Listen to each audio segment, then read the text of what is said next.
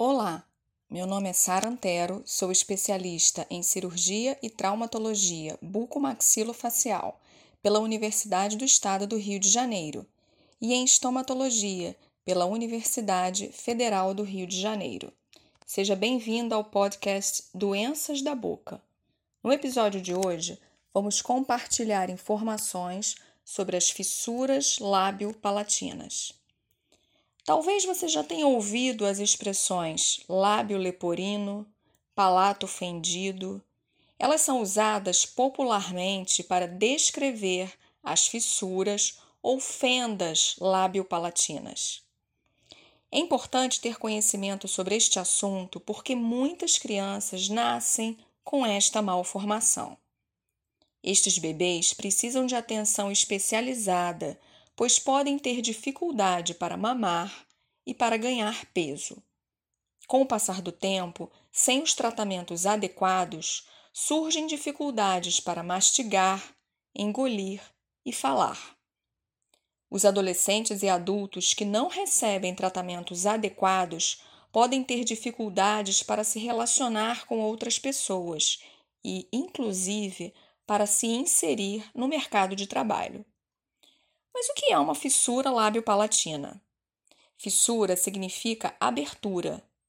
Durante as primeiras 12 semanas de gravidez, o lábio, o palato, que é o chamado céu da boca, ou os dois, lábio e também palato, não se formam bem, deixando uma separação nestes locais.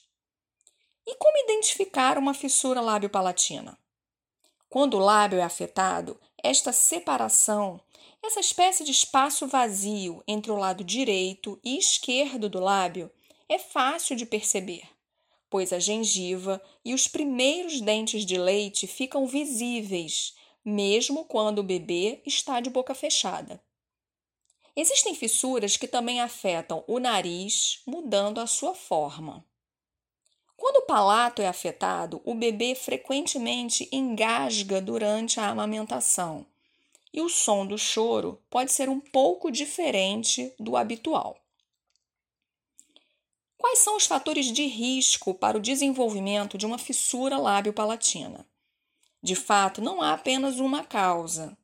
Parece haver uma combinação de fatores genéticos, ou seja, aqueles que são passados dos pais para o bebê, e também ambientais, como a ingestão de bebidas alcoólicas, o hábito de fumar e o uso de alguns medicamentos, como corticoides e anticonvulsivantes, que são medicamentos usados para epilepsia, por exemplo.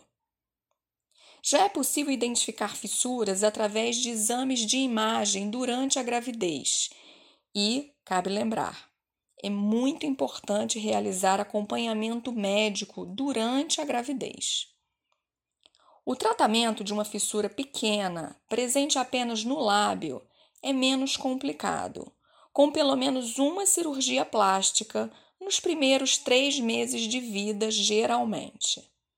Porém, quando a fissura afeta lábio, nariz e palato, a reabilitação é mais longa o palato geralmente é fechado aos 18 meses de idade, também através de uma cirurgia plástica.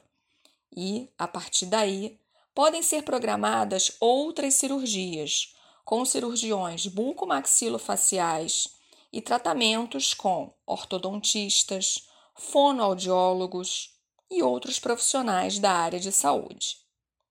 Para as fissuras mais extensas mesmo quando a reabilitação é realizada nas idades corretas e com equipe experiente, o tratamento pode levar de 16 a 20 anos para se completar. Quer saber mais sobre as doenças que acometem a boca? Segue a gente lá no Instagram Doenças de Boca. O link está disponível na descrição do podcast.